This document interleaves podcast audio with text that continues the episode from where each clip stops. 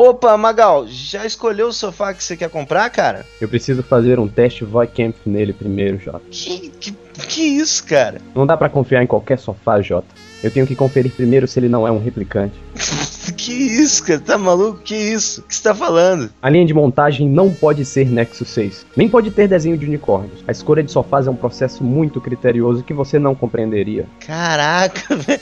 Pra que tanto esmero assim pra escolher um sofá, cara? Você não vai só sentar, às vezes deitar nele, até peidar você vai nele, cara. Eu vi sofás que você não acreditaria. Estofados de couro em lojas de Orion eu vi a almofada C repousando no escuro canto próximo ao divã de Tannhauser. Todos esses sofás um dia vão se perder no tempo, como se fossem móveis numa enchente.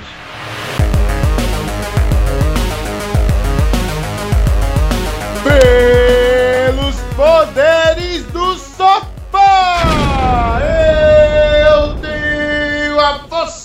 Quem tá falando aqui é Gabriel Gordo Mascarado e eu não venho só! Eu trago comigo ele, o sabido, o sapiente, o sapeca, Saci Pererê das internet! LP Magal chorando na chuva. Meu Deus. Ah, e com a gente aqui também é o nosso PHD em Conhecimentos Gerais. Fala galera, aqui é o Abud. E E eu gosto de respirar no microfone. Ah, e, Tô tam- afastando da boca, tá? e também, galera, como a gente gravou o programa de steampunk lá no, no, no Pod Café, né? Saiu agora segunda-feira. é, a gente trouxe o pessoal do, do Pod Café para falar sobre o cyberpunk. Então, direto do Pod Café, o academicista. Opa, Nicolas Queiroz e o futuro não é mais como era antigamente. Meu Deus. E também o nosso subjetivo. O Rodrigo Pereira e Magal, você tava se referindo a Ahá ou ao Blade Runner? Eu espero que eu. Rapaz, eu não sabia. Eu não sabia que seu sobrenome era Pereira, olha aí. Legal, eu não sabia Pereira que é a fruta do, do- da pera? E, não, é. é- era... Viu? Fruta não. não. não. O contrário. Ao contrário. Quer dizer que todo mundo na sua família tem bunda grande assim que numa pera? Ui! A minha é grande. Gabriel, dá um tapa na bunda do Rodrigo aí, segue aí, por favor. LP Magal, qual o tema de hoje? A pergunta da pessoa aí. Eu vou perguntar pra você então. Hoje nós vamos falar sobre a cultura cyberpunk e todas as suas referências e divisões e origens e fazendo igual o Reinaldo diminuindo. É. ok, então, então é isso, galera. A gente vai falar sobre o cyberpunk. Então vamos que vamos, que o mundo tá acabando. Antes de começar o programa, a gente falou de steampunk, nós vamos falar de cyberpunk. Punk, por quê? Não entendi. Não podia ser steam rock? Não, Hein? não. Eu falei, cara, falei lá no Punk Café que o termo punk ele tá sempre associado a esses gêneros por causa da revolução, da mudança de paradigmas e uma desestruturalização de todo um padrões, sabe? De toda uma questão de padrões, de tecnologia, de cultura. Até porque é uma coisa meio agressiva, né? Mas Cyberpunk não desestrutura nada. Ele pega o que já existe e eleva a uma potência absurda. Ele pega as empresas dominarem o mundo e eleva isso ao máximo. Pega um mundo fudido e aumenta. Ele tenta prever o futuro se nada mudar, né? Muita gente que de, de dentro do movimento cyberpunk de steampunk acha que o punk ele não tem mais nada a ver com a parada porque só colocaram o punk porque era um movimento que se passava mais na, na intelectualidade jovem nos anos 80. Intelectualidade não. Não, não, pô, são malucos. Não tô falando na criação dele, eram basicamente malucos que liam literatura é, Júlio Verne, coisas, coisas vitorianas e uma das coi umas coisas que estavam lá pela década de 50 que eram meio que o chute que foi dar no, no movimento cyberpunk e steampunk dos anos 80 pra frente. Eu acho que a, a ideia do nome punk é realmente isso, é porque o punk, o movimento, pelo menos, musical Traiu, do punk, né? traiu o movimento, foi isso. Traiu o movimento, não. Acho que o movimento punk, né, como se diz em relação à música, eu que estudei um pouquinho é, sobre as origens do punk, as primeiras bandas e o, e o que aconteceu com o punk atualmente, né? Era realmente a quebra de paradigmas, a, a, a ideia da, da música punk, né? Quando veio Dead Kennedys, né, o, o Ramones. Antigamente a música é um monte de acorde de 5 a 8 minutos de duração. E veio o Ramones e veio o Dead Kennedy fazendo música de 2 minutos e meio, com dois, dois três acordes e, e criticando é, crítica à sociedade, crítica ao, ao governo, né? Acho Essa- que, que, que você acabou chegando agora, Bud, no, no cerne da questão. Tanto o steampunk quanto o cyberpunk, eles fazem uma crítica ou à sociedade do passado É, ou à sociedade do futuro, né? O steampunk ele critica a sociedade expansionista vitoriana, né? Que dominava boa parte do mundo ali. Industrializadora também. Isso. E, e o cyberpunk ele critica para onde o mundo vai, né? Para onde provavelmente o nosso estilo de vida vai levar o mundo. Ao meu ver, ao meu ver, né, na minha opinião, a grande alma do steampunk é crítica da humanidade é, cada vez mais se expandindo, cada vez mais é, criando tecnologias para substituir o homem. Aí você vai ver, quando você vê o, né, da- das obras que nós vamos citar agora, todas elas têm essa, essa, essa, essa ideia, né, de criticar como o homem está perdendo sua essência humana e depositando mais né, a confiança, né, a sua essência nas tecnologias. Aí vem a pergunta: será que isso é uma coisa boa ou isso é uma coisa ruim? Nós vamos descobrir hoje no Afogados no Sofá, não perca. É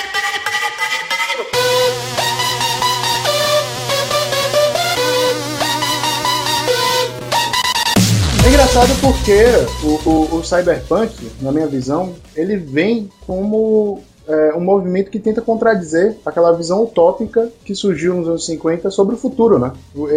A, a visão otimista do futuro. Ele vem mostrando que, na verdade, o futuro ele pode ser uma coisa muito ruim. Ele pode ser uma, um, a, a catástrofe, né? Pode ser a destruição do, do homem. É, a substituição do homem pela máquina, a combinação do homem com a máquina, as grandes empresas dominando o mundo, né? A isenção de moral, a desigualdade social. Ele pega e maximiza isso e tenta mostrar para o mundo que, na verdade, se, se as pessoas continuarem vivendo do jeito que eles estavam vivendo nos anos 50, é, o mundo no futuro vai estar destruído, né, cara?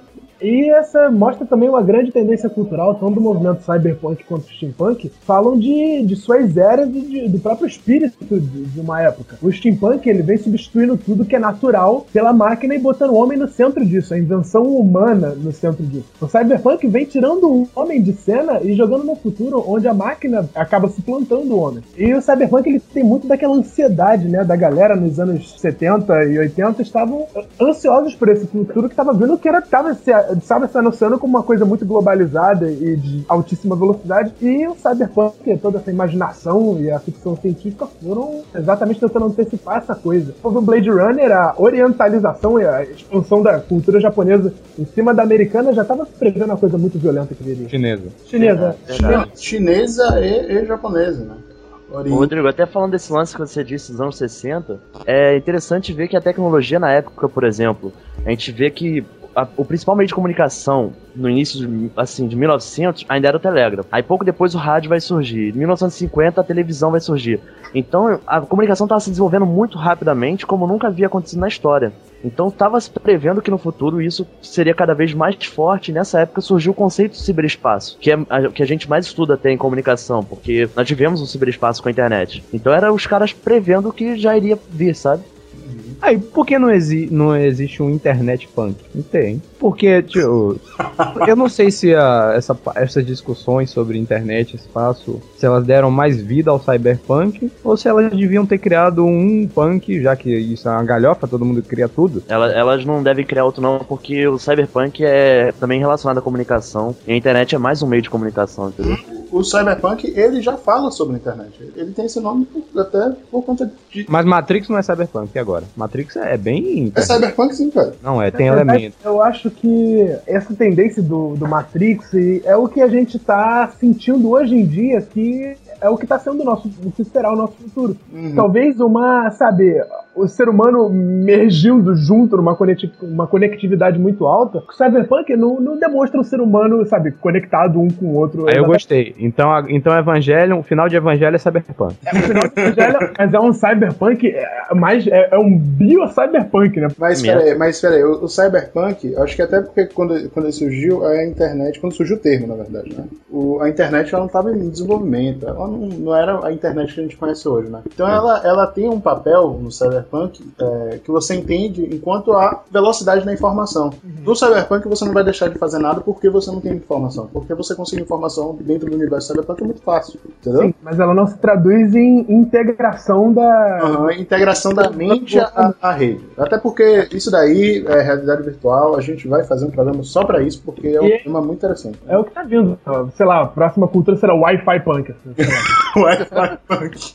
Caralho. Vocês falando da característica dos cyberpunks, cara, eu tô lembrando aqui da matéria que eu vi no site Brasil Escola sobre cyberpunk. Caraca, eu vi também, mano. é eu vi, horrível. cara. Os Cara, Site aberto aqui. Olha, olha, olha, o que ele, olha o que ele diz, cara, sobre os cyberpunks. Pessoas extremamente inteligentes a ponto de aprender sem auxílio de terceiros. Cara, vi muito Gostam. dessa parte. É, É. característica. o- A maioria Gostam de músicas cyberpunk tá- eletrônicas. Essa é Caralho. Gostam de jogos Ah, entendi. É um punk cibernético. Exatamente, cara. Apreciam a eletrônica. Agora, continua, continua. Apreciam a ficção científica. Utilizam sistemas operacionais de código aberto. Próximo. Da Linux, cara. Não se apegam a estilos como de roupas e danças. Dança. E a última, cara, e melhor de todas, são também chamados de crackers, hackers, freaker, otaku e zips. Porém não são. Não, Ah, porém não É. são. Porém não são. É ótimo. É, tio, só que Porém, não. não são, só que não. Só que não. Brasil Escola, parabéns. Caralho, o talco, cara. Não, vem cá, o tal, o que eu tô pensando aqui que é mesmo? Não, cara? não, é o otaku, é assim, ó. Otal. Aqui, vou escrever você. Isso Otal. é a parada mais baseado no HQ mangá que eu já vi, cara. Pra mostrar que nossa educação é uma beleza. É isso. Essa puxa uma coisa interessante, Nick. É a definição de uma obra cyberpunk, né, cara? Pra gente. Ele, ele, ele é conhecido como Cracker. Ele. É, eu acho que os elementos são basicamente esses que foram citados, como a tecnologia muito avançada, o- um futuro distópico, a decadência do homem. E essas questões da, da posição do homem na sociedade também, isso também sempre vai estar sendo avaliado em todas essas culturas punks, né? Uhum. Acho que a junção do homem com a máquina também, né? Uma integração maior, uma, uma é, simpatia. Acho que a máquina fazendo parte do cotidiano do ser humano é um elemento fundamental pro cyberpunk. Outro elemento muito cyberpunk é o governo do FHC. Hã? Porque o, o cyberpunk critica muito a privatização, cara. Você já percebeu isso? Não, Verdade, ele, verdade. Ele, ele fala que grandes corporações dominando o mundo, sabe? É, e na década de, de 80, indo pra 90, teve um grande movimento neoliberalista que eram basicamente governos privatizando coisas. É o fim da Guerra Fria, né? É, o- é a queda da URSS. É. Ah, eu sou super a favor disso, hein, cara. Uhum, mas Então isso você é uma pessoa cyberpunk, você é um freaker, um... Não, não, não. O cyberpunk, ele vem pra criticar isso, cara. O cyberpunk nunca apoia isso. Não, não, ele vem, ele vem botar em pauta, bem como ele vem criticar, mas também ele vem a, a, a glamorizar essas coisas. Pô, eu- fiquei pensando como é que pode, né? Porque você vai definir um cyberpunk. É um cara que ele aprecia todas essas mudanças ou ele é um cara que critica? Porque você consegue ver dois, os dois modelos, sabe? Os dois lados. Até no steampunk. É o cara que realmente gosta dessa industrialização forçada, dessa mecanização de tudo, ou é um cara que tá criticando esse movimento, essa mecanização? E aí? O steampunk ele gosta daquilo porque ele acha o visual maneiro, mas ele não acha maneiro Isso, Magal. essa, essa porra toda de olha, vapor em tudo, olha, vamos industrializar o mundo, vamos foder com a natureza. Cobre marrom. É, eu não acho que, que ele acha bacana isso, cara. Eu acho que ele gosta do visual mesmo, ele gosta daquele universo. Por exemplo, ele jogaria um RPG naquele universo, mas só que ele não ia querer viver em um mundo que, que é todo um esgoto, né, com, com neon, cara. Entendeu? Então, eles estão traindo o movimento o tempo todo, né? É punk totalmente, né? Cara, não, não gosto dessa porra não, mas me viu uma roupa assim, que é muito maneiro andar assim. Não, cara, não, cara. Eu acho que tem alguns retardados que gostariam de viver daquela maneira. Não, não, isso é a mesma galera que fala que, pô, ia me amarrar se desse apocalipse zumbi, cara, o Facebook é tão legal.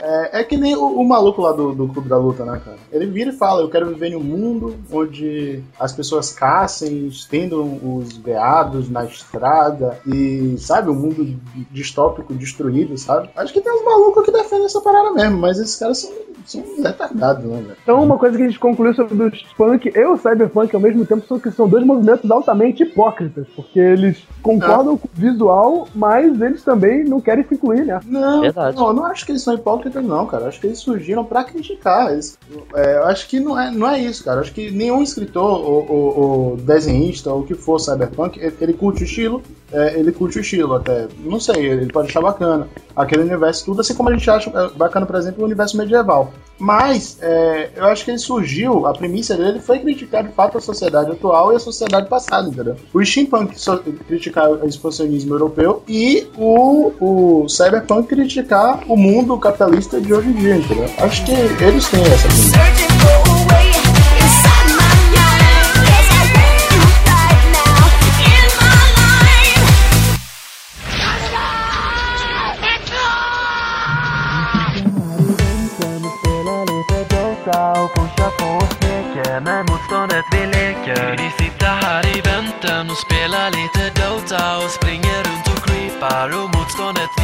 Vi slipar Vi, vi Se antes do, do, do termo surgir, cyberpunk, existia algumas obras que tinham tendência cyberpunk, mas que não eram chamadas assim, né, porque existia né, esse nome. É, uma delas, que mostra a violência no futuro e o mundo destruído, e é uma obra que eu gosto muito, muito mesmo, é o Laranja Mecânica, né, velho? O Nick que deve ter visto esse filme milhões de vezes pra... Bom, puxando esse gancho do, do laranja mecânica, é engraçado porque o termo laranja mecânica é um termo steampunk, já que eles pensavam numa laranja mecanizada, sabe? Que é uma parada, uma fruta, uma parada orgânica, né? E era um termo em inglês que falava, pô, você foi estranho quanto uma laranja mecânica. Mas, enfim, voltando pro Cyber, o filme ele aborda muito a questão do tratamento que o governo faz de recuperação das pessoas, ou seja, é aquela questão do cyberpunk, do sistema controlando a sociedade, e um, um caso de que o sistema está errado e dá, dá merda, sabe? Deu ruim. Uhum. É basicamente isso, assim, o plot, né, das- do, do, do Laranja Mecânica. Uhum, É, é engraçado você notar o seguinte: é, a maioria dessas obras surgiram antes do- dos anos 80, antes do, do cyberpunk propriamente dito su- surgir, né?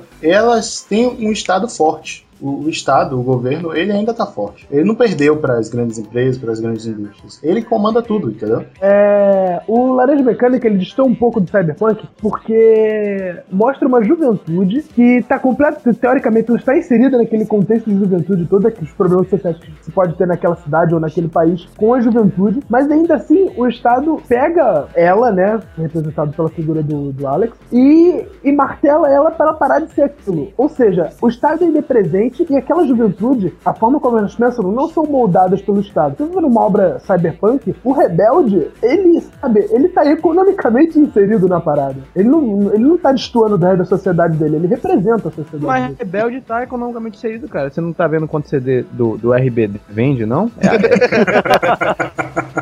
Sabia que ele ia soltar uma, uma parada dessa.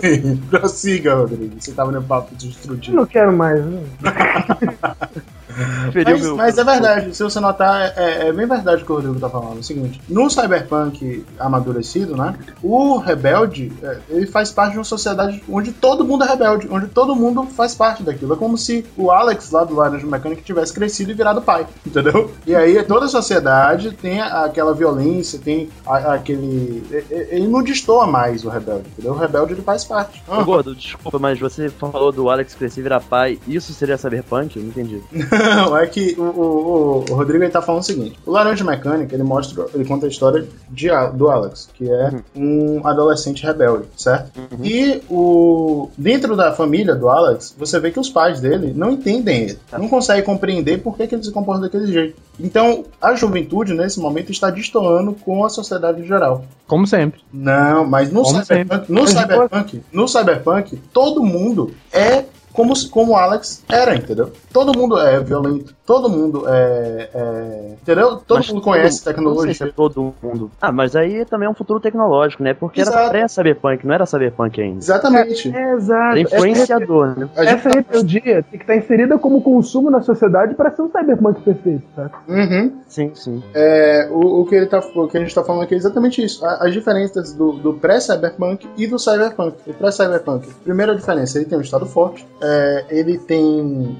E é, ele tá dentro de uma, de uma sociedade ainda, não sei, alienada, que ainda acredita no futuro, né? Apesar da mãe dele ter cabelo. Eu nunca entendi, os pais dele são mega sérios, o cabelo dele é colorido e a casa também. Eu nunca entendi. Agora eu falar aqui de uma outra, de uma outra obra cult, mas que essa leva alguém a algum lugar. Que é a 1984, que é uma puta obra de crítica à, sociedade, mas Verdade. que também é- ela tem elementos futuristas, ela tem elementos, bora dizer assim, né, pré-cyberpunk, né? O 1984, ele mostra um- um- uma sociedade alienada, né? E a alienação, acho que ela faz parte do cyberpunk, né? É- é- é- essa crítica à alienação, essa crítica ao consumismo, a, a- a você fazer as coisas sem pensar, a você auto-vigiar e vigiar as pessoas, a você ser censurativo, né? O, o, cy- o cyber, o cyberpunk, ele critica muito isso. Eu acho que, essa, essa, principalmente essas duas obras, eu vou citar mais uma agora, mas essas duas obras, Laranja Mecânica, 1984, em minha opinião, elas, elas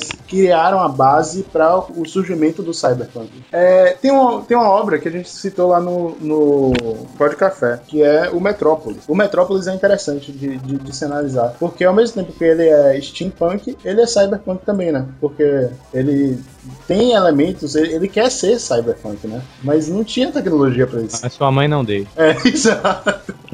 Ele Sua mamãe em ser- tecnologia. É, exato. Ele quer ser cyberpunk, mas sua mãe não deixa. Ô Gordo, sabia que, esse filme Metrópolis, ele na época impressionou tanto Hitler, porque era um filme alemão, né? Que quando o Hitler chegou ao poder, ele solicitou pro ministro Goebbels que ele abordasse o Fritz Lang, que era cineasta, pra ele fazer parte do partido nazista e, tipo, ia ter um projeto aí de fazer a Metrópolis, né? Caraca. Sério mesmo. Ele achou bacana Metrópolis? Sim, sim. Cara, você vê que tem maluco pra tudo, né, velho? Quer dizer, o, cara faz uma obra criticando a, a industrialização, criticando a, a, a- ausência de mobilidade social, e aí o cara vai lá e fala: Ó, que legal isso, bora fazer isso. O Hitler era aquele cara que era tão mal que ele torcia pro vilão, essas coisas. Ele devia ser bem louco. Ele, né? Já sei, é isso. Chama esse cara. Ele torcia pro carcereiro do Espera de um Milagre, essas coisas. né?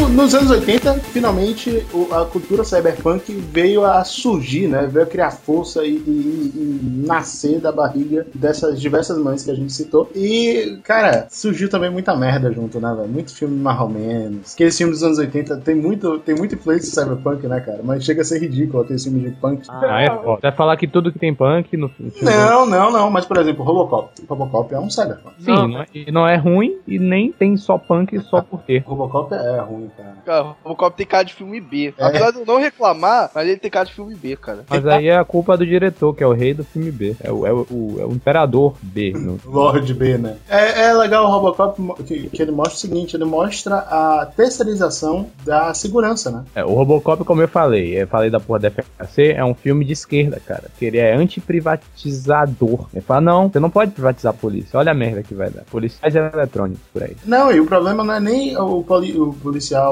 eletrônico, o problema é ele, o, a própria empresa de segurança gerar violência. Hum, Porque enquanto houver violência, haverá a empresa de segurança. uhum, verdade. Você percebeu que esse filme é mó Black Exploitation? Eu não sei o que você. Black Exploitation é aqueles filmes que põem os negões como negão mesmo. Yo, nigga, yo, é, o- sabe? Tem um negão lá afetadíssimo, cara. O cara é o, ma- é o maior negão do mundo, assim, aquele cara. O cara parece comendo melancia, né? É, cara, melancia, frango frito, sabe? E falando, é muito bizarro. Uma bola de basquete do lado, né? Filme anos 80, cara, é tipo anime. Você tem que abstrair muita coisa pra poder apreciar, cara, sabe? Muita coisa, sabe? Que Você tem. Por, por exemplo. o Magal falou pouco, mas falou bonito, cara. Que é exatamente minha opinião sobre anime. Poxa. Por exemplo, você tem que abstrair o fato do cabo USB do Robocop ser um picador de gelo, por exemplo. O Dredd também mostra isso, cara. Mostra um, um futuro destruído, né? Uma cidade sem lei, praticamente, cara. Você viu o original? Não, eu vi é, essa gravação só, cara. Eu gostei muito. Eu não sei como era o O original. original era com Stallone, bro. O original não é aquele das três conchas? É. É. Não, não, não. Os três contos é. Não, não, não. Três Conchas é o Demolidor. Demolidor, Demolidor. espetacular, cara. Espetacular o Demolidor. É, E, o que faz ele ser muito bom é o negão de cabelo loiro. Peraí, peraí, peraí. Nós estamos Wesley falando. Snipes, cara. Peraí, Que peraí, peraí. que eu- Nós estamos falando de qual Demolidor? É, isso que eu ia falar, o, o Ah, tá super-herói da falando- Marvel. ou- do futuro, cara, que ele fica congelado. Ele, ele é um cara escrotíssimo que destrói tudo. E ele, ele, ele é congelado como punição. E no futuro, ele, ele é descongelado pra controlar a, a violência. Não, não, ele, ele é descongelado pra exatamente controlar a violência, mas principalmente derrotar o Wesley Snipes, que é pior do que ele. É, o cara, pô, o cara. Que é negro. Negão. Quem, fa- quem que faz o Demolidor? É o Stallone. Pô, que Quem mais? filme. Tô me lembrando,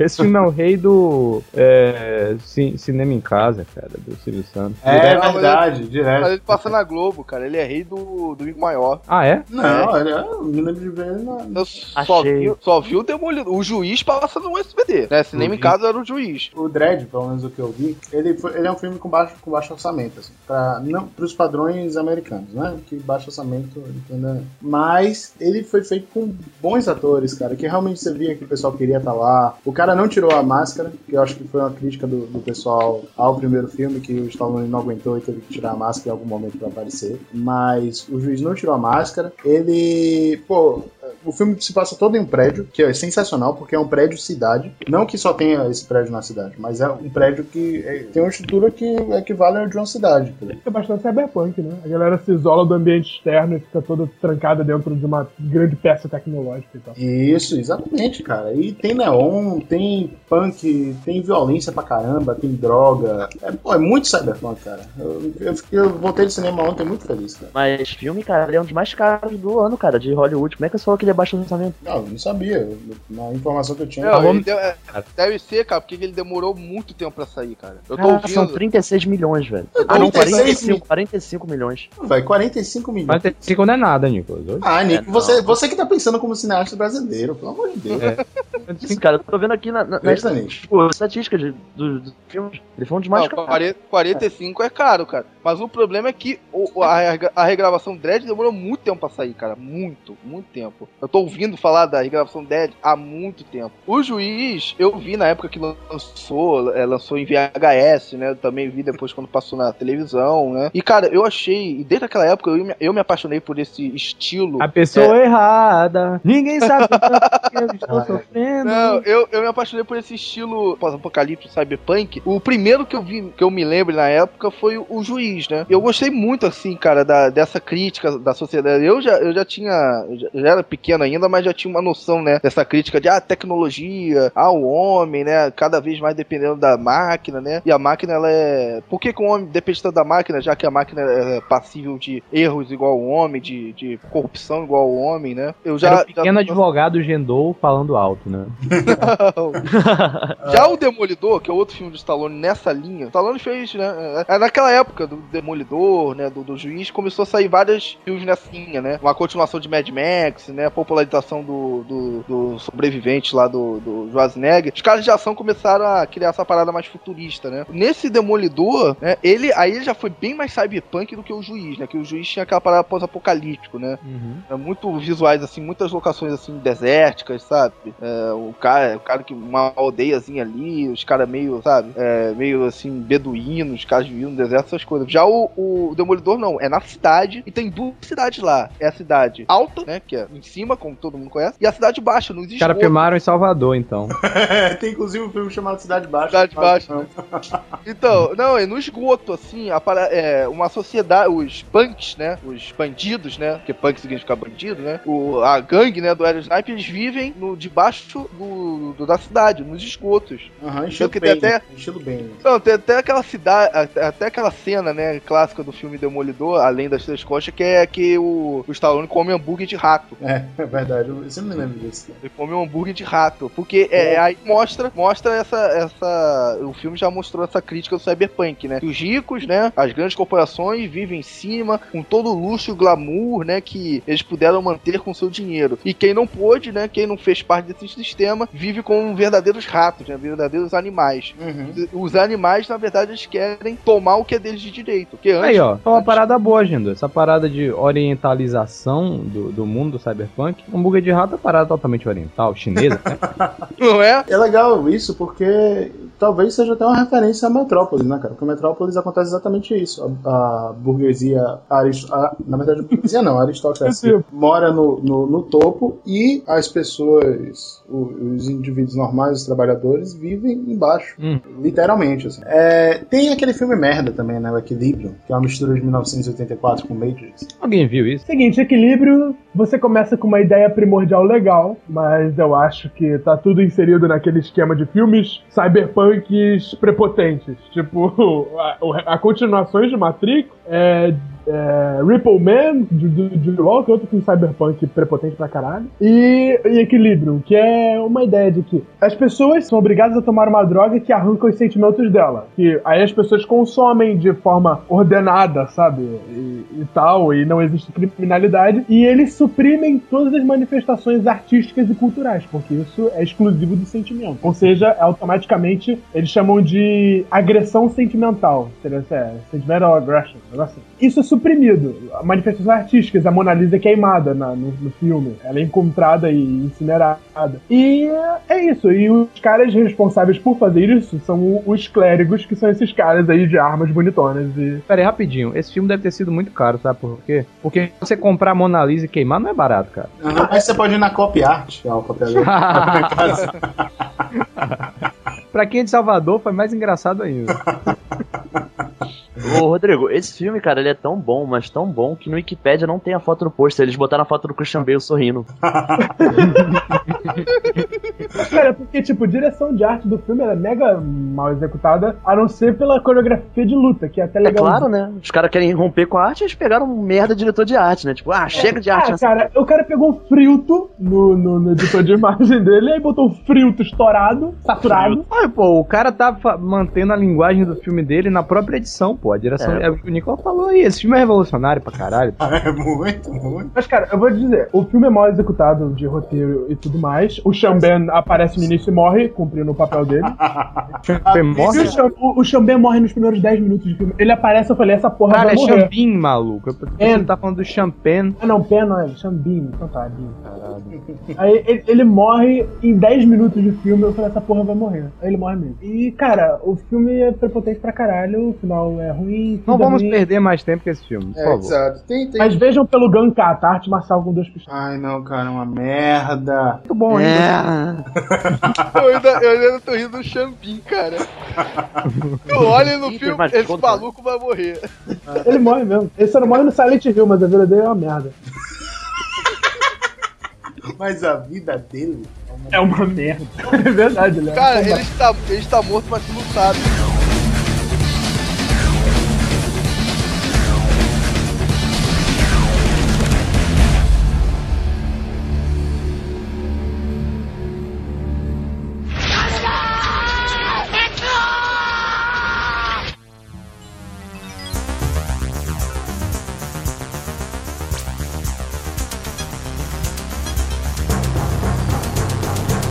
Fundamental, cara, que surgiu durante esse período. É, acredito, é, surgiu obras boas durante os anos 80 enquanto estavam fazendo obras, é, filmes, né?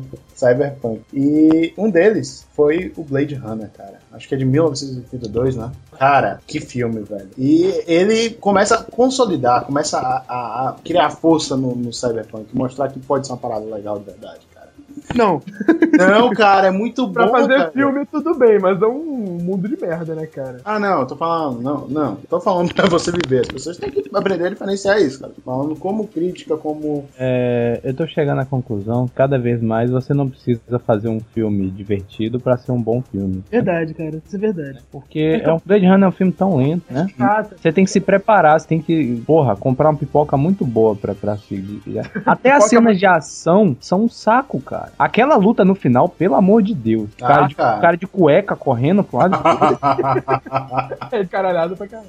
Cara, mas eu acho que foi, o- foi o Blade Runner que realmente abriu a porta pra esse movimento, porque o filme é de 82 e o nome Cyberpunk, o conceito ciberespaço, é definido em 84. Ou seja, ele vai vir no- na marola causada é. por, por esse filme, Você percebe, o Blade foi Runner. devidamente ignorado quando ele lançou, né? Sim, a crítica não gostou. Verdade. E, mas ele veio Rodrigo, fundar. teve motivos pra isso. Primeiro, a narração em off, retardada. Segundo é a- no final a cena do Kubrick lá, que o, o, o final do- da versão original é a- aquela, aquele take, porque o filme acaba e aí começa a continuação dele, que é o Iluminado, né? Porque o, o diretor ele pegou as cenas do os takes de helicóptero do Kubrick daquelas montanhas de, sabe, na neve, no começo do Iluminado. Aham. Isso é verdade, tá? Ele chegou pro Kubrick e falou: "Cara, posso pegar umas cenas aí e botar no final do filme?" Ele botou lá, cara. Foi isso aí. Bom. Mas o filme ele tem um trabalho muito bacana, por exemplo, com maquete, né, cara? Você percebe que ele tem uma estética meio alien? Pelo menos a nave do alien. Claro, né? porque é o mesmo diretor, cara. É o Exato. Ridley Scott. É, é muito bacana o trabalho de, de direção de arte desse filme, né, cara? Porque ele começa a conceituar. Acho que já existiam obras de, de ficção científica, é, cyberpunk, na literatura. E a prova disso é que o próprio Blade Runner se baseou em uma obra de literatura, que é o Sonho Androides com ovelhas cibernéticas, ou uma parada assim. Ovelhas- Sonham androides com ovelhas elétricas. com ovelhas elétricas, né? Porque o filme ele conta, ele mostra que os androides eles têm os mesmos questionamentos do ser humano, né? Eles vivem a, a mesma, eles têm uma consciência muito similar do ser humano e tem os desejos dele. opinião sobre o, o- o Blade Runner é a seguinte: é um filme legal até os últimos 15 minutos, daí pra frente é um puta filme. Mas pra mim só vale os últimos 15 minutos do Blade Runner. Mas. O Magal veio e falou agora: o filme não é necessariamente divertido para ser bom. E eu falei: poxa, é verdade. Então, cara, eu acho que o Blade Runner é um filme melhor do que imaginam ter que ver esse filme de novo. Mas os últimos 15 minutos realmente é, é- é muito bom mesmo. Assim, Blade Runner diálogo- é cheio de, de referência de Star Wars, não sei se você percebeu. Primeiro, o guarda-chuva sabre de luz. Eu não, cara, eu não. Segundo, o, o tiro por debaixo na mesa, que o replicante dá lá no começo. Ele fala, ah, você quer saber da minha mãe? Pô, dá um tiro por de- debaixo da mesa, que é o que o Han Solo faz com o cara lá num bar no começo do Uma Nova Esperança, sacou? Uhum. Além disso, o cara, aquele cara. Sabe aquele cara sinistro que é o Almirante Adama, que, que fala um monte de línguas e. Sabe quem é? Ele tem uma tatuagem de uma Millennium Falcon no olho, cara. Isso é da produção mesmo. Então é, é mais que claro, né? Que tem várias. Eu não sei porquê, vai ver o Ridley Scott assistiu e ficou maluco. Ah, cara, os cineastas eles gostam de filmes, né, cara? Eles estão aí vendo filmes. Vocês não sentem vontade de algumas categorias do Oscar, não? Por exemplo, se eu pudesse criar uma categoria, eu criaria melhor frase de efeito. E aí a melhor frase de efeito ia ganhar todo ano do Blade Runner, né? Eu tenho visto coisas que vocês humanos nem imaginam. Naves de ataque em chamas na borda de Orion. Faróis brilhando na noite perto do portal Tannhauser.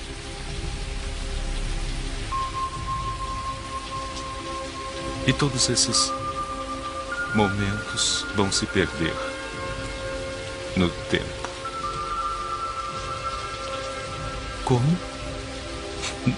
Lágrimas na chuva. Então, a frase tem várias camadas. Muito. a primeira camada de sonho é que ele simplesmente não ia ser notado quando ele morresse, certo? A, segun, a segunda camada, quando eles entraram no sonho, é a do hotel. Mentira. Aqui ninguém riu. Da. Foi muito rápido, cara. E, tipo, no Oriente a chuva ela simboliza tristeza, isso é muito claro, assim, se você pegar as referências. E o filme ele tem essa pegada muito oriental justamente porque a gente falou, né? Cyberpunk e tal, de- de- da China tá evoluindo e tal. E as lágrimas simbolizam uma tristeza humana, Gabriel. Você percebeu isso? Você percebeu isso é foda, né? Percebeu isso desde que você nasceu. Então, e- é, pode, se você analisar por isso, é uma parada meio conformista. Que ele tá falando, pô, o que, que- o que quer dizer a minha tristeza, as minhas lágrimas, diante das lágrimas do céu? Olha que profundo. Magal subjetivo. Vamos fundo. E tem a terceira, cara. A mais foda, na minha opinião. Que é a cena que o, o Roy, ele salva o Decker, né? Que o cara vai cair, ele vai morrer, e aí ele segura. Porque talvez a única coisa que ele queria era, já que ele ia ser esquecido como lágrimas na chuva, ser lembrado por alguém. Porque se o Roy, se o Deckard morresse ali, acabou, né? O cara nunca, o cara ia ser esquecido. Todos os amigos dele morreram. Então, pra ser lembrado por pelo menos uma pessoa, ele salva o cara e fala, ó, puta, você é esquecido como lágrimas na chuva, mas lembra de mim aí, mano. Valeu? Time to die. Pô, muito foda. Pô, é, é, o robô aprende sobre legado, talvez, né? Deixaram um legado. Viver eternamente através de outras coisas. Parabéns, cara. Parabéns. Ainda foi improviso essa frase. E prêmio Lágrima na Chuva. Eu tô emocionado. disso.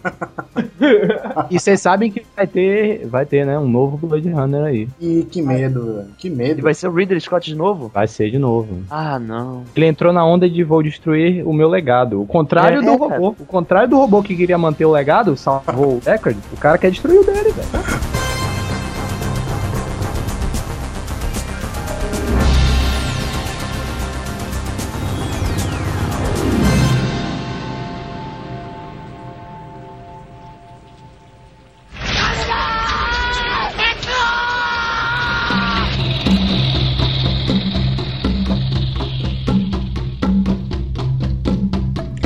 Gente vai falar sobre Akira. E eu finalmente consegui entender porque o Rodrigo ele achava que o, o Poder Sem Limites era uma referência a Akira. Entendi. Ah, finalmente!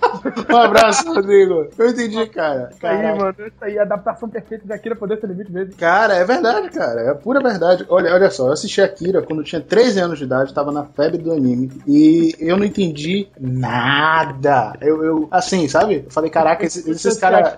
É. Esse Akira era o maluco de jaqueta ou a moto? É, exato.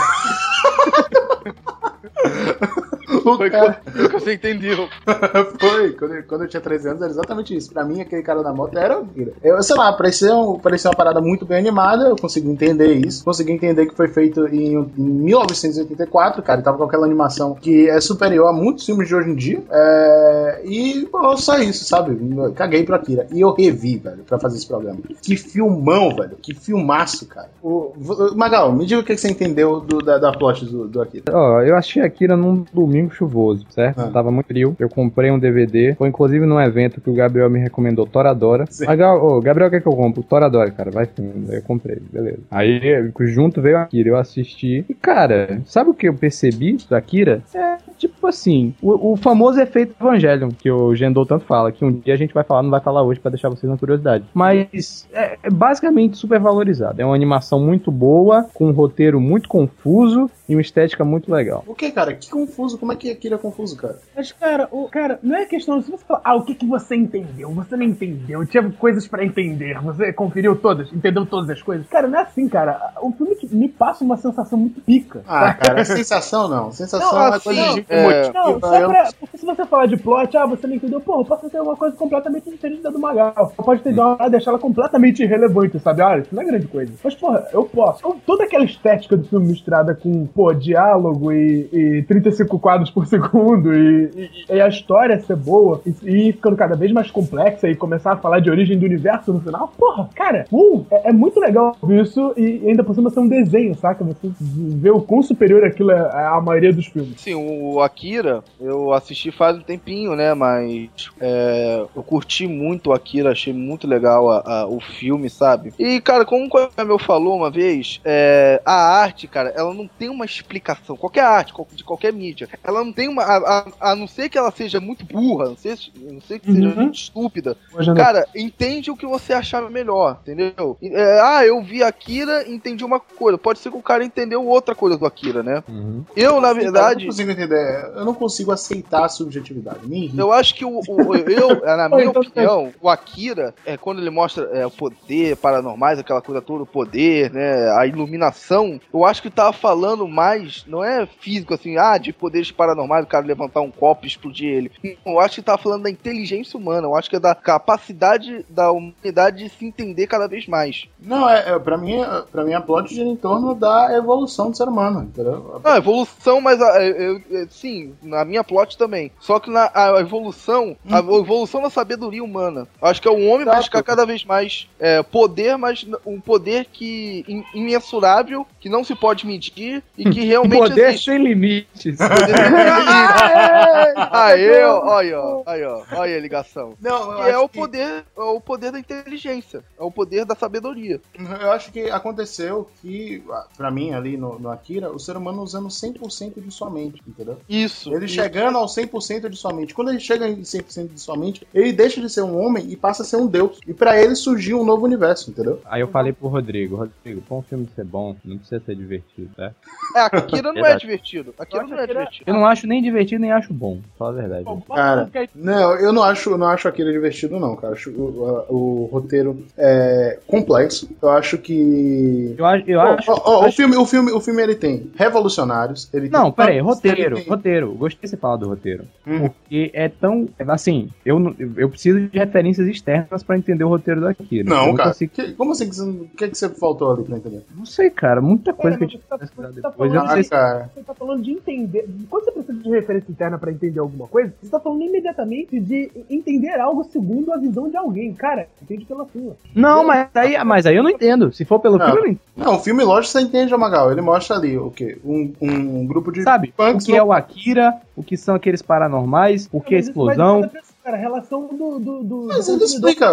Não, ele explica o que é, o que é Akira, o que são aqueles paranormais, ele explica tudo, cara. Só que pra você talvez não tenha sido uma explicação é, ampla o suficiente. Basicamente, eles são pessoas que conseguiram desenvolver a mente dele pra conseguir realizar aquilo. O Jantou falou a parada que, em vez de ser um filme falando sobre é, a, a humanidade evoluindo até ter superpoderes, é, pode ser simplesmente falando sobre a inteligência humana e evoluindo através da- do- dos séculos e a compreensão, saca? Porra, excelente, eu gostei, boa, boa visão. Eu, Obrigado. eu, eu, eu vi da, da seguinte forma: o seguinte, ele tava falando sobre a. Exato, a compreensão da mente do ser humano, de- dele mesmo sobre a própria mente. Ele é, chegando a pontos, né? Porque a gente só usa 10% do nosso cérebro, ele tá chegando e expandindo essa porcentagem até chegar a 100%. Quando chega a 100%, ele vira luz, cara. Ele, ele some. Ele, É o, é o Akira, né? Exato. A maior, mais forte de todos, os, de todos os experimentos foi exatamente o primeiro, né? Ou não, ele foi o vigésimo, é décimo, sétimo, um negócio assim. E isso acontece de- com, com outros seres,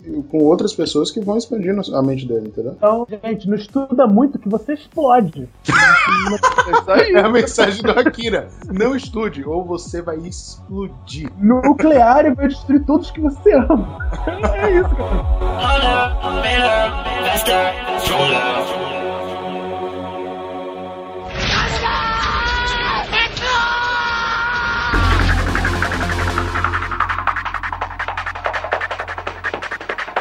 Cara, pra mim, na minha visão, na minha concepção, Ghost in the Shell tá entre os top 5 de melhores animes já criados, cara. A série eu acho, a série eu acho um filler gigante no, universo de Ghost in the Shell. Não acho da série. Poxa, é verdade, a série, a série, ela, ainda mais os, os 12, 15 primeiros episódios, parece ser um grande filler. O legal mesmo é ver o filme, o primeiro filme e logo após o segundo. Mas apesar de que o segundo, ele tem muitos elementos de como terminou a série. Mas, cara, pra mim o Ghost in the Shell, ele foi assim, é, cada personagem, ele foi trabalhado com um tipo de conceito, assim, de ideia que parte da sociedade tem sobre a evolução da tecnologia. O Batou, que é aquele cara que é, não busca muito a, a- a inteligência, né? Aquele cara que quer a força, né? Quer a brutalidade. Ah, não, a tecnologia pra mim serve pra ah, achar caminhos mais fáceis, né? É, é, achar atalhos pra resolver o meu problema, né? Já o, o- Acho que é Togusa, cara, eu nunca lembro o nome dele, cara. O policial que anda com ele. Acho que é o Togusa, não lembro bem. Ele é o cara que não aderiu a essa tecnologia, ele gosta de filme dos anos 90, né? A esposa dele também gosta muito de filme dos anos 90. É, o carro dele é, é o carro com, com a direção completamente manual, né? Então ele só botou um implante assim pra ter algumas conexões próprias do setor 9, né? Que é a, a divisão da polícia é, japonesa onde eles trabalham, né? E tem a, a Major, né? A Major Motoko Kusanagi, que ela é, eu acho que ela é o símbolo do, do, do, do- do- da, da sociedade, de como estaria a sociedade naquela época, né? Completamente cheia de bagulhete, assim. Ela tem. O plot básico é o seguinte: conta é, o Japão no futuro, onde o governo japonês, vendo a tecnologia se unir mais aos seres humanos, essa coisa né, da, da máquina né, ao orgânico, né? Aí se criou os, cibo os ciborgues, né? O que, que são os ciborgues? Você pode pegar sua mente, tipo, fazer um backup e botar num corpo cibernético, onde você vai ter é, te- é, toda a tecnologia de um computador, por exemplo, na sua mente. Uhum. Eu tenho vontade de fazer isso, Aí, cara. e aí, Gabriel?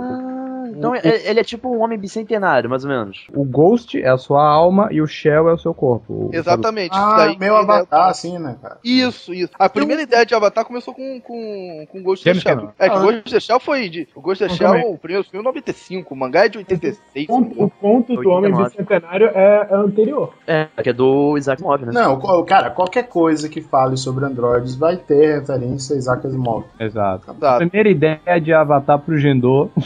É, exato. É, a primeira ideia do avatar, ou seja, você transportar a sua identidade a um outro ser, né, a uma outra figura, eu acho que essa ideia veio, começou um pouquinho em Ghost of the Shell. A parada de, ah, poder é, tirar praticamente minha alma e introduzir num corpo é, cibernético, onde eu vou ter poderes né, e habilidades que eu não teria num corpo É. é, 100% orgânico. Fenomenal, cara. Eu tô muito triste. não- Então, legal, mas daí ia ser bom, é outra história. A história do Ghost of Tsushima, assim, resumindo rapidamente, se passa entre três é, agentes da Setor 9, que é uma polícia cibernética criada pelo governo japonês para criar, para cuidar só de crimes nessa área. A série, a série, ela trata de um criminoso que eu achei muito interessante isso, né? Quando começa a contar a história dele, que é o que é um hacker. É Ele- o. Eu sei, eu sei, é o Puppet Master. Puppet Master, isso mesmo, valeu, Magal. O Puppet Master, ele é um hacker que ninguém sabe, é, ninguém sabe, né, é quem é, e ele invade esses sistemas cibernéticos implantados nesses novos corpos e faz de tudo. Ele pode é, filmar o que o cara tá vendo, ele pode fazer o cara cometer suicídio, ele controla as pessoas. Ele mostra essa, ele mostra essa coisa de viu a humanidade quis tanto se tornar é, cibernética, eletrônica, né, quis tanto se tornar assim tecnológica. Agora eu posso controlar todos vocês. É, Ele é a consequência mais básica. Se você perguntar pra qualquer pessoa, pô, se a gente pudesse viver dentro do computador, alguém falaria, ah, mas você poderia ser hackeado. Não, mas o buraco é muito mais embaixo. O Puppet Master, ele, na verdade, é um programa que ele adquiriu tanta informação que ele adquiriu consciência de que ele é um programa, entendeu? Ele fala uma frase muito interessante. Ele diz que a vida é só uma linha no meio de um emaranhado de informação. Se você tiver muita informação e você conseguir formar um raciocínio nisso, você pode gerar vida. você se torna Deus, que é a ideia do Akira. Aí- Quando você acumula um, um nível de poder, que é poder, né, é, é sinalzinho de igual informação, né, poder igual informação. Quando você adquire um nível, um certo nível de poder, você pode se tornar um Deus. Essa é a ideia do, do, do, do Puppet Master. Ao, a partir do momento que em sua vida você adquire um nível alto de informação, você se torna controlador da sua própria vida. Controlando sua própria vida, tu pode controlar o presente, passado e futuro. Tá, Um eu, eu- vou falar sério agora. Ok, pô, os conceitos são maneiros. Puta, o filme tem muita ação, a animação é incrível. Mas, cara, sabe, eu, eu senti que não fecha. Não Mas- tem uma. Eu vou usar uma ideia do. Sei lá, vocês cortam, mas eu vou falar que foi o Beto Duque Estrada que falou defendendo o Batman. O- uma grande obra com excelentes conceitos e, e- e ideias, cara, você não pode reduzir ela a não gostei por causa desses, tipo, mini detalhes. Ah, Porra. pô, mas aí. Não, a opinião. Não, não, não gostei é uma coisa. Agora ele falar que é uma, que, que é uma merda que não serve pra nada, já são outros 500. Quando eu falo é uma merda, tá implícito a minha opinião, cara. Aham. Porque eu não sou o senhor da verdade. Quando eu falo uma merda, caralho, o Magal falou que é uma merda, fudeu. Não, cara, eu acho. Eu acho ruim. É, acho que isso daí se, se expande a qualquer coisa que a gente fala aqui no Afogado, né, cara? Que é muito nossa opinião aqui. Ah, Se É, a gente que tá acho que- citando uma é. obra, ó, se a obra não foi citada, é porque ela não merece ser vista. Se ela foi citada, veja e tome sua própria, tem, tem a sua própria opinião, entendeu? assista. Ah, é, o Magal não gostou de Ghost of the Shell. Eu acho um dos melhores animes já criados. Pra você ver quem tá com a razão, assiste Ghost of the Shell. Uhum. E depois vote aqui e xingue um dos dois. É, Você não vai ver quem tá com a razão. Isso que é uma Ah, já, você vai construir a sua opinião sobre a parada. entendeu? A razão de acordo com a sua opinião, não é quem Não. está com a razão. Aqui eu estou errado e o Magal está certo, ou o Magal está, o Magal está errado e eu estou certo. Não, pra sua opinião, quem está certo? Porque pro teu colega do lado pode ser que o outro esteja certo. pra caralho. né? Exato. É, foi difícil e fica assim.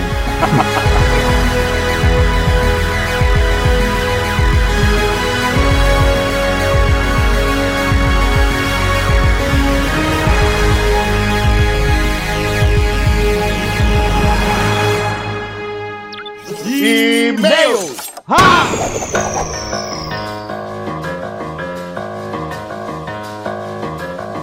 Ah! Você está a mais uma leitura de e-mail do Afogados no Sofá, dessa vez com o Magal como host, certo, Rodrigo? Certo. Sim. Só isso, cara? então, a gente tem que explicar, porque o, o que foi que houve, Rodrigo? O Gabriel, ele morreu. Mentira, Deus livre. O Gabriel, ele ficou sem internet. Então. Praticamente morreu. É, cara, é, virtualmente ele está morto, né? Ele não pode mais viajar entre os tubos mágicos da internet. E agora quem tem que rostear a leitura de e-mail sou eu. Olha que suplício, que merda. Olha, né? Você já Cara, foi host de alguma coisa? Não, quando eu tento ser, o Nicolas grita comigo e corta meu salário. Você não sabe como é difícil, cara. É muito complicado. Eu, eu tô, eu tô com um papel aqui na mão lendo aqui, sabe? Deve bem triste. microfone- Tem- tá escrito afogados no papel, né? Aquele parada bonitinha. Tá, tá, microfone na lapela, tá ruim. Mas é isso aí, vamos, vamos seguindo aqui, eu vou tentar. E se eu me sair bem, quem sabe eu substituo ele, hein? É, Rodrigo, a gente tem algum aviso essa semana? Não tenho a menor ideia, Magal. A gente tem sim, cara. A gente tem que contar que esse programa que os ouvintes estão ouvindo, de Cyberpunk, é uma, eu diria, a continuação do Pod Café da segunda-feira? É, cara, eu espalhei pra todo mundo no Facebook, então.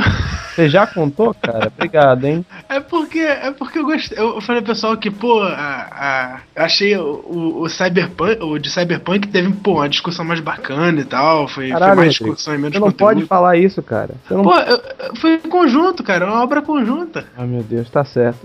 mas a gente pensou nessa piada há muito tempo. A princípio, o Afogados ia fazer steampunk, vocês cyberpunk. Mas como nós não sabemos nada de steampunk, a gente falou, a pica agora é do Aspira.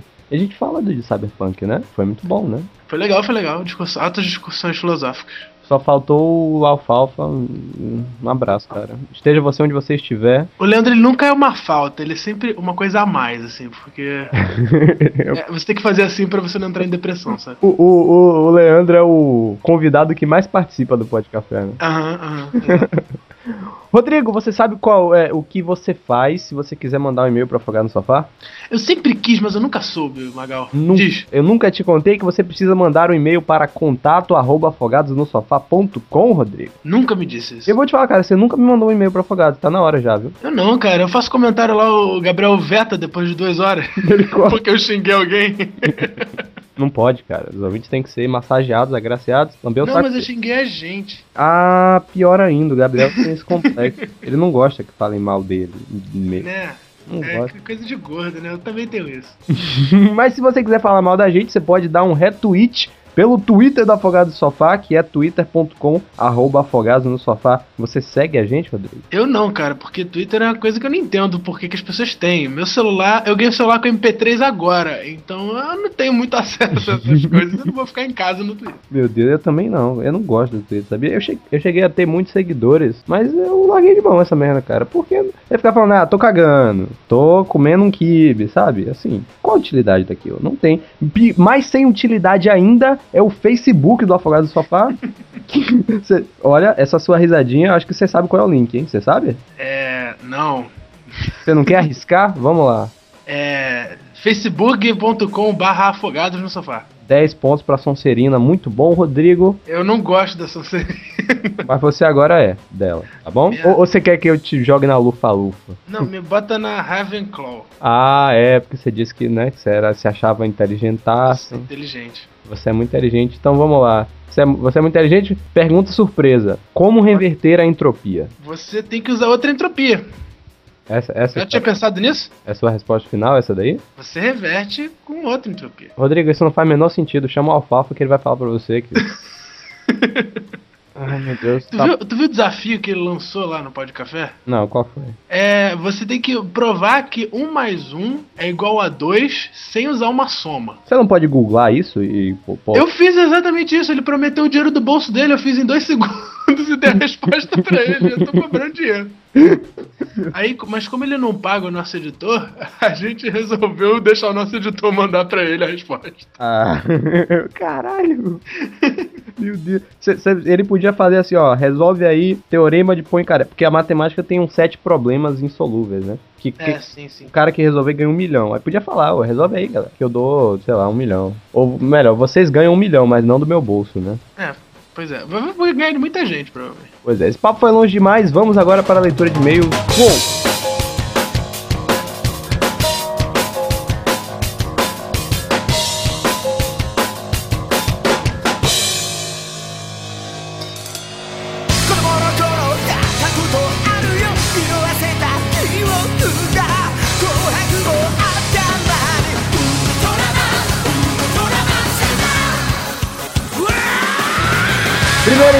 Kevin Cornette. Kevin Cornette. Você sabia que ele mandou um e-mail pra gente semana passada?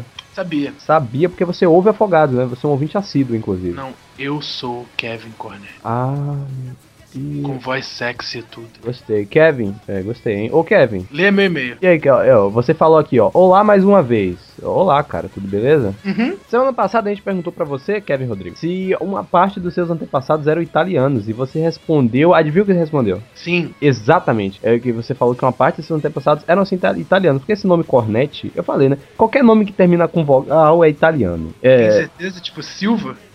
É, me pegou, né? É. falou que o nosso podcast, o último, né? Sobre. Você sabe sobre o que foi, Kevin? Foi sobre Cyberpunk. Não, cara. Sobre literatura brasileira, ele falou que foi cheio de cultura e história. Acha muito interessante quando a gente faz um podcast sobre uma parte da história brasileira e até sobre costumes nacionais. Eu nunca fiz um sobre costumes nacionais, mas quando eu fizer vai ser sobre mijar na rua, que é um problema aqui em Salvador. O pessoal tem essa mania, cara, é muito triste, sabe? Sabe um costume que é muito legal? Hum. Tomar banho depois de fazer a necessidade número 2. Mas isso é um costume higiênico. Isso é higiênico, cara. Não, é não. muito higiênico, faço isso. Não vai. E tem lugares, eu vou te falar, hein? É raro você achar chuveirinho na Bahia. É muito raro. Não, eu uso chuveiro mesmo, normal. Ah, então sempre depois daquela barrigada, você.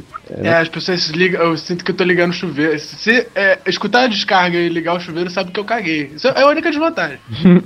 As pessoas não podem saber que você tá cagando, é proibido? Sei lá, cara. Já pensou naquele desodorizador que você usa depois do, do de ter cagado, fedido? Tô ligado. É só um alerta, aquilo ali é um alerta de cocô, não é um desodorizador. As pessoas sabem que você fez isso. Ah, então o ideal é você usar aquele que tem timer, que de tempos em tempos ele faz um. tss. Aí o cara nunca vai saber, ele vai ficar, será que ele cagou? Ou será que foi o timer? pois é. É, o Kevin Rodrigo fala: seria interessante um podcast sobre o período pós-regencial ou sobre a República. E aí, Rodrigo, você gosta do período? Você que é um estudante da história mundial, você gosta do. Período pós-regencial. Acho que o período mais regencial eu gosto mais, né? Porque é mais confuso, porque afinal de contas é uma regência. Uhum. Mas é. é Pós-regencial legal. seria o segundo reinado? Cara, tipo isso. Tipo isso. Ah, E, e os trâmites para chegar nele. Hum, entendi. E a República, você acha maneiro, cara? A República Velha, eu, eu acho zoado, assim. Cara, ninguém gosta, assim, que não esteja na faculdade. É mesmo? Mas. Não, quem não tá na faculdade de história, pô, República Velha, tu passa batido. Mas quando chega na faculdade de história, todo mundo gosta da República Velha. Porque, hum, então todo mundo é burguês safado, porque a República É, é. Velha foi, foi. Você é um burguês safado? Não, eu não gosto. Eu não gosto de história. É verdade, eu tinha esquecido disso. O, o Kevin Rodrigo fala que pra, não levar, pra gente não levar ele a mal, porque a história fascina ele, diz que o programa foi ótimo e manda um abraço. Muito obrigado, viu, Kevin Rodrigo, por ter mandado esse e-mail. De nada. Mande um. Bom escrever. Tá bom? Eu sei que você gosta. Vamos lá. Próximo e-mail do Danilo Lange, cujo. Caralho, eu nunca vi esse provedor de e-mail. Y ao meio. Você já viu isso? Não, não, não. Mas estranho pra meu bol. Eu, eu tinha, eu tinha um site no Ball, sabia? Vila Ball, sabe qual é?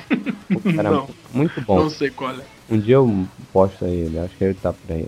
O Danilo fala: Meu nome é Danilo Lange, de 18 anos, e ele é de Campinas, São Paulo. Campinas faz parte do ABC Paulista, né? Não, cara. É, a BC Paulista é São Bernardo do Campo, Santo André e. E são. Campinas? Talvez. Olá, amigos afogados. Primeiramente, gostaria de parabenizá-los pelo ótimo cast. Muito São obrigado. Caetano, cara, não é Campinas. São Caetano, mas e o ABCD Paulista? Porque tem isso. Bernardo, Campinas e André. É, não, Campinas não, Caetano e André. São todos os são. Cara, Caetano, Gil, Gal Costa, é isso? Não. Não é Tropicália, é ABC, zona industrial. O Danilo fala que quando viu o tema já pensou um podcast em que só eu falaria infinitamente. Porque geralmente você não ouve, tá afogado? Mas quando o tema é mais assim, cult, é só eu que falo, porque só eu tenho cultura lá, você sabe, né? Quem diria, né? Que surpresa agradável, né? pois é. É, ma- mas mesmo assim ele disse que a gente conseguiu dar um dinamismo maior com os convidados. É só vocês mesmo para me fazerem ouvir um podcast sobre literatura, a matéria que mais me assombra do, desde o ensino médio, diz o Danilo. Você gosta de literatura, Rodrigo? É, cara, é chato, mas nunca me assombrou, não. Nunca tive problemas. Mas é, ele- depende, eu tô falando literatura nacional, assim, você gosta? Não, Machado de Assis. Eu gosto de Jorge Amado pra caralho. É bom, é bom mesmo. Ma- Mas, só, tipo, nada. Os caras, você já leu os caras? Pô, não, não, não. Tá aqui, eu tenho uma cópia autografada da Droga do Amor, cara, dos caras. É, Eu acho que os caras virariam uma série de filmes nacionais excelente. Não, não virarei. Vi- Vira. Fica a dica é aí, fica a dica, Nicolas. Vamos, va- vamos fundo. Ele disse que nunca entendeu como é que na, na literatura, né, nessa matéria, é, as pessoas fazem você dissertar 30 linhas sobre um poema de três linhas, ainda repleto de palavras sem sentido, apesar de ele ter estudado todos esses movimentos, ele se lembra vagamente deles, né? Embora ele goste muito de ler, literatura nunca foi o forte dele. É normal, quem gosta de ler não precisa necessariamente gostar de literatura nacional. Depende muito do público, por exemplo. Mo- por exemplo, é uma sacanagem você pôr um moleque de, sei lá, 12 anos pra ler é, Dom Casmurro. Vai baixar um saco, né? Eu acho um saco hoje. A- atualmente, você acha um saco? Eu acho, cara. Não, não gosto da ironia machadiana. Não, não, Não não. passou, não passou dos 12 Não é anos, não? pra mim. Não passou não, né, cara? Não é pra mim, não. É assim mesmo. É, ele disse que como não mandou e-mail semana passada, e ele foi falar do e-mail de Mecha, do programa de Mecha. Você assistiu algum anime Mecha, além de Evangelho? É, eu tentei assistir Sete Samurais, não consegui. Chato. Beleza. Seven, Samurai 7, né? É Sete Samurai. É, e depois, mais um grande anime que eu gosto é o Gundam Wing. Que de todos aqueles Gundam Wings é aquele que o nome é só Gundam Wing mesmo. Mas ele recomendou aqui Eureka 7 e disse que Eureka 7 e Code Geass são os melhores pra ele. Code Geass você não viu, né? Code Geass eu tentei ver, cara, mas eu não consegui entender porque aquele moleque tava na escola no meio daquela merda toda. Mas É, isso é uma das nossas críticas no programa. Ouça Afogado sobre Mecha, programa 30, tá aí no site no ar. O Danilo finaliza desejando sucesso e diz pra gente continuar o nosso ótimo trabalho. Belezinha. Rodrigo, você sabe o que tem segunda, segunda, segunda agora? Teve Pode Café, certo? E Simpunk, beleza? Você sabe o que vai ter segunda que vem a próxima? vai ter um sofazinho expresso? Vai ter um sofazinho expresso muito bom, certo? É, se Deus quiser, na verdade, porque estamos tendo problemas técnicos aqui. Mas a gente vai fazer de tudo para lançar ele no YouTube. Estejam aí, galera, ouçam. Muito engraçado, como sempre. Magal com sua cultura e inteligência e graça. E me elogia aí, Rodrigo. Garbo. E Garbo, beleza também. Diz aí que sou bonito. Oi? Diz aí, fala aí. O que? Outra coisa bonita? Outra. Magal. Beleza, valeu. E fica assim a leitura de e-mails dessa semana, galera. Até segunda-feira ou não.